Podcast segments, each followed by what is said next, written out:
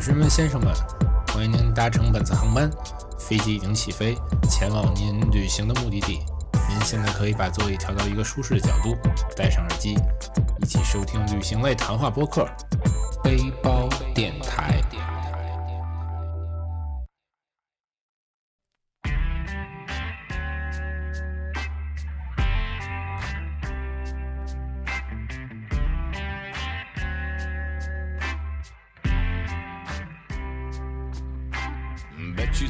Sitting at home?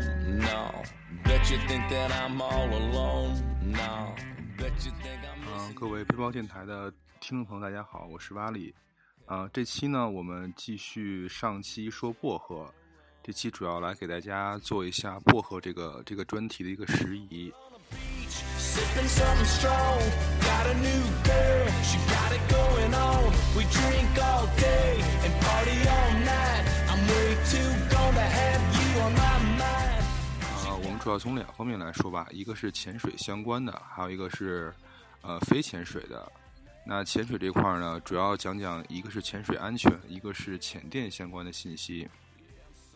那先从潜店来说吧，肯定有朋友会好奇说，呃，我来这边呃玩的话，可不可以学潜水？那这边呃拍地的五星潜店就有八家，就是这个量是非常大的，而且其中有一家是中文潜店，叫汉潜社，啊、大家可以在网上能查到相关的信息。呃，现在呢还有另外一家，也是提供中文的呃潜水教潜水的课程和翻台服务的，呃，他们的潜店名字叫北纬九度，呃，他们其实是老北京这家餐馆儿老板自己单开了一家潜店，跟那个饭馆是挨着的，是比较新。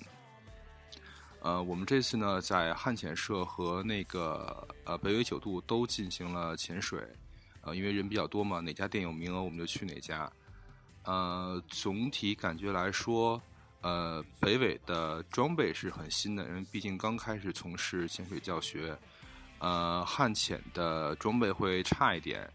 呃，在春节这样的就是国人比较多的时间点呢，汉潜社那边的呃，呃单从学课程来说，就是人已经人满为患了。然后，如果你想翻单位的话，其实呃，两个中文潜店并不是特别好的选择，可能会去一些鬼佬的潜店，它名额也多，人也少，玩的可能会开心一点。但是如果学潜水的话，可能呃，我这边比较推荐的是汉潜社，因为毕竟是一个拍地五星的潜店，然后工作人员呀、教练呀、DM 呀，然后都比较丰富，对，然后整个态度还都不错的。呃，除了这两个中文潜店呢，在海滩上有非常非常多的呃鬼佬的浅店，在像春节这样的时间点呢，鬼佬的浅店人相对来说会少一些。呃，上期我们也说了，我们呃最常去的两个潜点是巴里卡萨和帕米拉坎。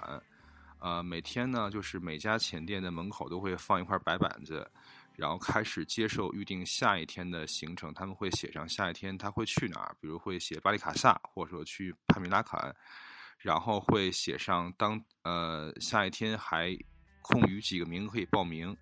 所以大家去玩的话，其实不必要非拘泥在一家潜店，看哪家店去哪边有名额的话，就可以去报名，然后这样也比较方便一点。呃，这是潜店相关的信息。然后潜点呢，我想补充一点，呃，上期我们说到了帕米拉坎，呃，在帕米拉坎的呃附近有一个也是薄荷顶级的潜点之一，叫蛇岛，但它其实没有是没有岛露在海面上的，只是呃呃名字叫成叫蛇岛。这个地方是常年流非常大，而且嗯不太适合新手去，像我们这样四十平左右的人，其实我们自己也是不太敢去这个地方，潜店也没有敢带我们去。呃，因为它跟帕米拉坎离得非常近，所以帕米拉坎的水下其实是有一些水蛇的。呃，我们这次去潜水的时候就碰到了三条海蛇。嗯，为什么要呃说这个呢？就是其实也是一个水下安全吧。嗯，呃，当时是这样的，就是一开始是我们看到两条缠绵的海蛇，啊、一起环绕着游，然后非常恩爱。因为我是一个很怕蛇的人，我一看到蛇就会很机警，我就躲在整个队伍的呃离蛇远一点的地方。然后这个时候我就发现从，呃呃一个一个 body 的身后游过来一条海蛇，是第三条。然后所有人全部专心致志的看待前面两条海蛇，根本没有人发现后面还有一条海蛇。那个海蛇就慢慢的游游游在一个人的身后之后，呃，那个巴蒂完全不知道身后什么情况，他正常的进行踢水，脚蹼就踢到了那个蛇的头上，踢了第一次，整个把蛇整个踢下去了。当时我就特别害怕，我就怕那个蛇立即发起攻击，然后我就赶紧去敲瓶子，然后提醒他的他的夫人，然后去把他蹬走。然后但是没有人理我，因为所有人的注意力都在那条两那两条海蛇上。然后过了一会儿，那个蛇游上来了，然后看起来没什么事情，他又游到那个人身后了，然后那个人又踢了那个蛇一下，这是第二次。然后当时我就觉得这个事情不太对，我就赶紧游过去，然后呃，先是敲瓶子引起他的注意，然后和他老婆一起把他蹬走。估计如果当时没有紧急去处理这件事情的话，可能他第三次踢下去，那个蛇就真的怒了，就真的一口就咬上去。嗯，而且海蛇是一个剧毒的生物，它虽然不会主动攻击人，但是你要把它惹怒的话，这个真的是有生命危险。所以大家以后，嗯，水肺潜水在进行呃水下活动的时候，不光你要呃时刻关注你的 body，你也要随时去关注周围的一个环境，然后看周围有没有呃一些危险的生物的存在，比如说海蛇这样的，比如说石头鱼这样。有剧毒的生物，然后不要不要那个在有意或无意的情况下去触碰它们，这样可能会对自身的生命安全，呃，有非常大的影响。这是一点。另外一点呢，就是在春节期间，我们的呃另外两个朋友在呃巴厘岛那边也遇到了一些事故，呃，一个是呃碰到了火山湖，另一个是就是因为浪大，然后在岸潜的时候。呃，脚触到石头，应该是我不知道，我忘了是骨折了还是伤到了，反正是不太好的一个事情。呃，火山湖这个东西吧，大家可以百度一下。如果是大家做潜水的话，这是个挺可怕的一个玩意儿。它看上去其貌不扬，但是如果你中招的话，呃，会让你呃大概难受半个月左右。它是会让你全，就是你你中招那个部位会肿胀，你肯定首先要把那个呃。中招那部位那个清理干净，把那些刺拿拿出来，然后用白醋去洗，然后中呃中招之后呢，它会引起你的淋巴肿胀，呃那个地方就会起水泡，奇痒奇痒无比，而且非常难受。呃半个多月之后，整个水泡下去，然后那边还会留疤，所以呃我们的建议是呃去一个地方潜水，可以多问一下 DM 说你们这边有没有火山湖，哪个潜点有，然后多注意一下。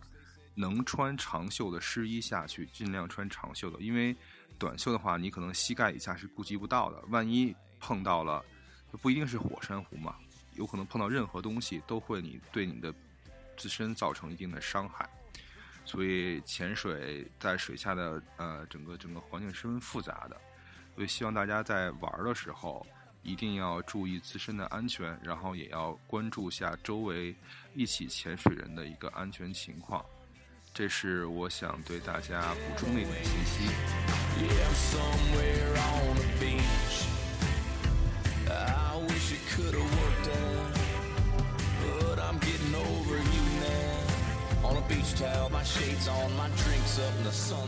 来薄荷这边玩，还有一些景点可以逛，比如说那个比较著名的巧克力山，然后眼镜猴。我们几个潜水的吧。就是比较积雪，每天都在潜水。我们没有没有时间去这边，所以我们请了一个特约的嘉宾，去过去爬过山、看过猴的人，带着受伤的身体，对对对，拖着受伤的躯体来给我们讲一下你你你的感受。Hello，同志们，我说两句。你是谁？我是邵凯，之前被芭蕉拉住录过两次节目，一次是说去西藏玩的事儿，还有一次是说西王坟儿。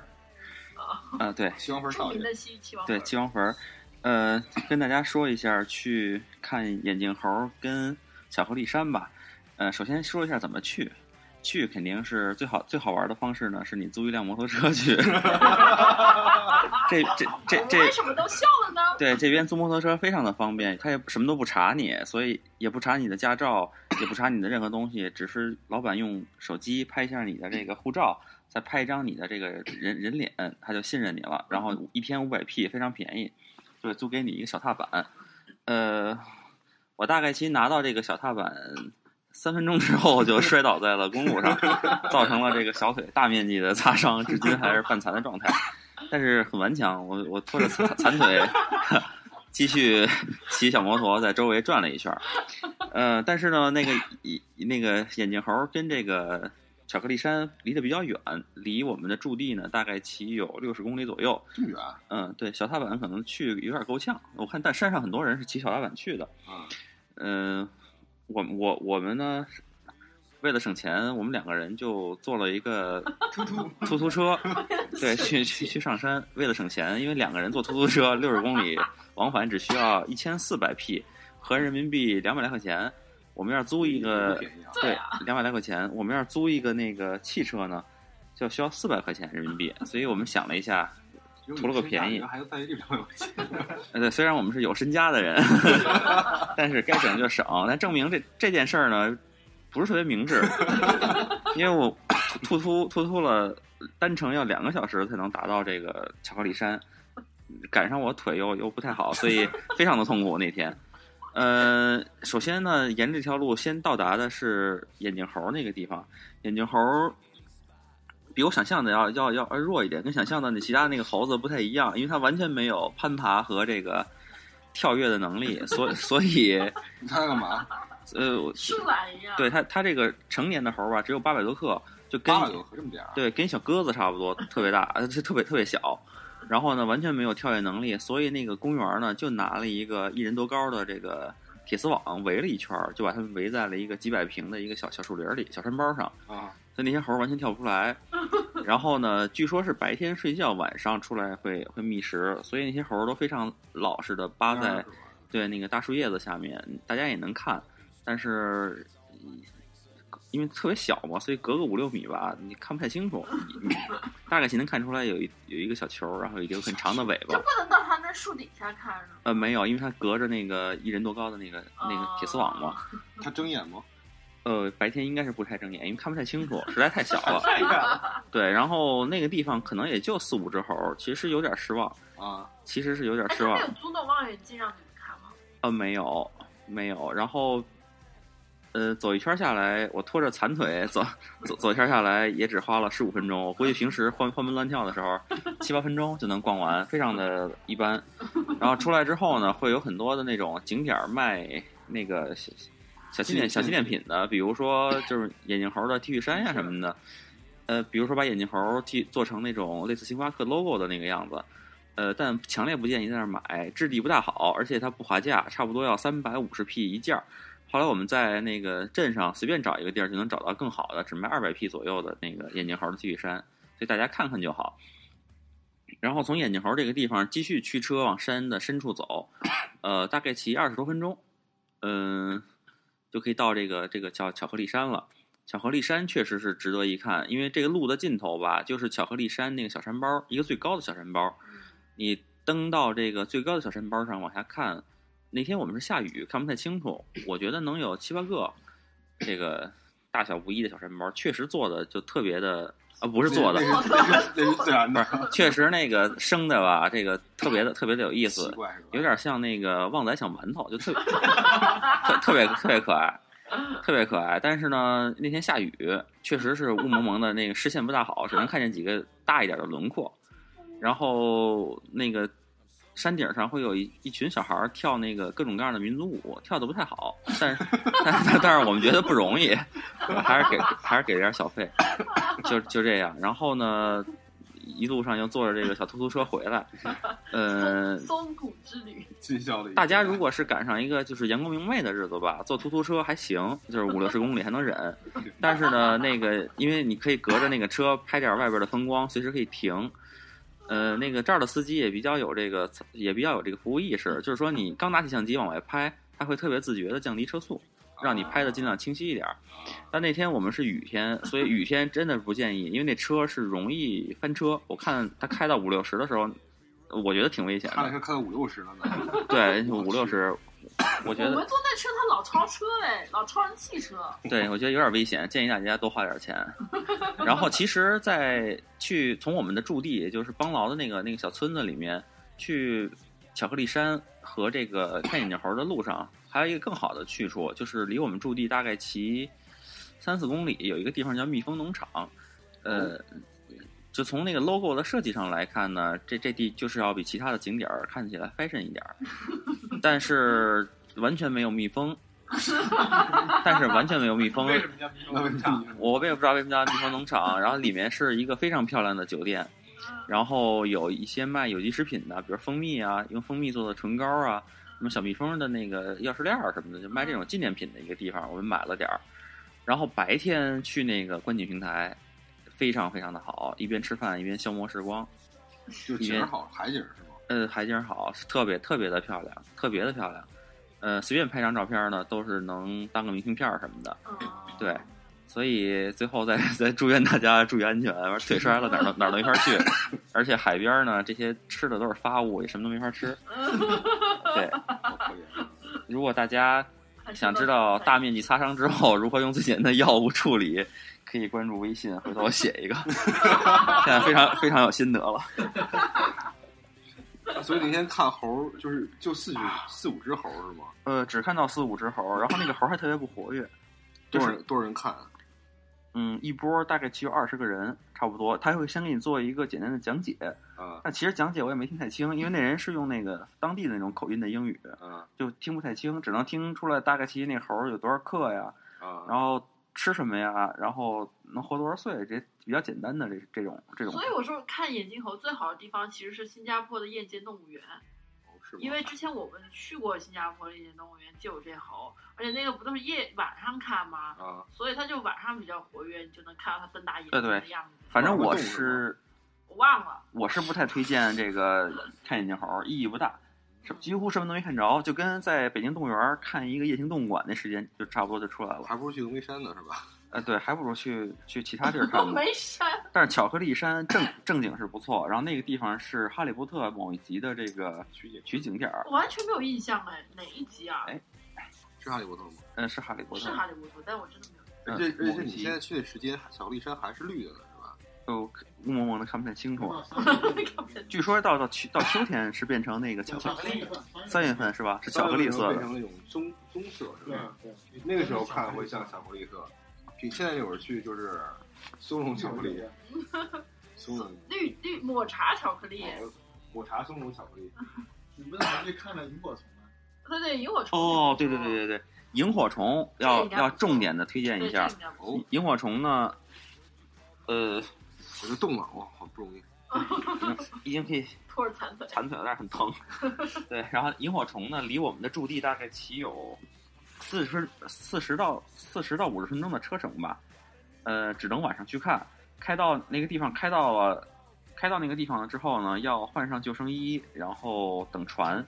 他那个地方只有三班船，赶上可能是那天情人节，情人节前后去看萤火虫、玩浪漫的这个中国人特别多，所以我们等了也差不多二十分钟。你你你不是也去玩浪漫吗？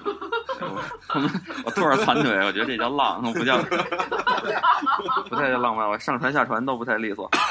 然后，呃，好没有人性的。他那个感觉吧，感觉吧，有点像这个白洋淀这个芦苇荡，就是有 有小鬼子吗？没有，那倒没有，旁边长满了这个，就是那种叶子很大、不知名的这种水草，可能都不是水草吧，热带植物，特别大叶子。嗯，特别高，然后你只有中间一条小河道，你可以往前走，然后走着走着呢，那个船夫就会把手电关上，靠近一棵树，呃，那棵树上那个树冠上就就全是萤火虫，一闪一闪的，特别的夸张。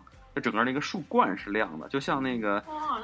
过年商场门口的那种带灯泡的树。哇，呃，据说是因为那个萤火虫会吸食那种花儿的那个花蜜，所以它就会集中在几棵树的树冠上。哦，嗯，然后呃兜一圈儿，船兜一圈儿，差不多二十多分钟，有那么四五棵树，呃，萤火虫会比较集中，所以那个是我真觉得挺挺震撼的。因为小时候虽然在那个树坑里也见过萤火虫，但没见过那么大规模的。所以效果是完全不一样。然后顺便多说一句，呃，因为我平时喜欢拍照，就是如果你想拍萤火虫的话，拿任何手机就都别想，是完全不可能的，因为那种亮度，手机的那个感光的感光元件的能力是完全不可能捕捉到。嗯，其实也不太，即使你用很好的相机呢，也不太可能拍清楚、拍好，因为你是坐在船上，那个船是一直在晃的。嗯，拍萤火虫你要需要比较长时间的曝光，因为太暗了，所以，所以我我是拍拍照片的话，大家就意思意思就得了，主要还是欣赏那个地方不太可能啊，拍出 就是放弃的意思是吧？就是放放弃，或者你用，灯暗，或者你拿架用子也没用，我在床上晃对，呃，或者你用那个高感极牛极牛的相机，比如说索尼的 A A 七 A 七的那些系列啊，或者说阿尔法七吗？呃对 A 七的那有有有一款我忘了是什么了，然后非常蔡司头。或者有一些像尼康的 D 三呀，就这种那个高感极牛的相机，可能能把那个快门速度调到二分之一啊，或者四分之一，但也很难拍拍的不晃。它那个没有陆地能去吗？它没有，就你你必须坐船是吗？必须坐船，就你完全不可那能你就没有办法登陆了。对，就是你完全就就晃一圈你完全不可能拍的很清楚。嗯就没有，还有如如果你特别土豪的话，你可以包船去让船停在哪儿。呃，不，它它那个树，那个树就是在长在水边儿，那没有能踩的地儿，那地方就不是，就你包船去，你让船停在哪儿？呃船就是停在那儿，但那水也会晃。啊，这里永远不可能有完全静止的这个意思。然后萤火虫，如果我没记错，成年萤火虫的寿命好像只有一周左右，所以其实还是很短暂的。大家就看看就好，也不用抓呀，也不要说拿闪光灯去去晃它们，那样确实还对他们还是不太好。是吗？也不要试图的去去那个去带回来当纪念品，像什么怎么纪念？抓萤火虫放一布袋子里，那个读书的那个，那那纯是骗傻逼的那那 那种故事，那个完全就不可能。还有还有这样的故事呢，是吗？这小时候学的那个嘛，哪个那个？就是我我就有疑问说，因为逮萤火虫可麻烦了，他要逮一袋子，压白天干嘛去了？认真点读书，晚上就不会这样了。那都是骗骗傻逼的故事，大家就别在意就好了。保保护环境，保护环境。嗯，没有买，没有采集就没有杀戮，是吧？对对对对，那人家一共才能活一礼拜，你你给人家逮起来，啊，好，谢谢谢谢谢伤员对对。腿伤了，心情会比较激动。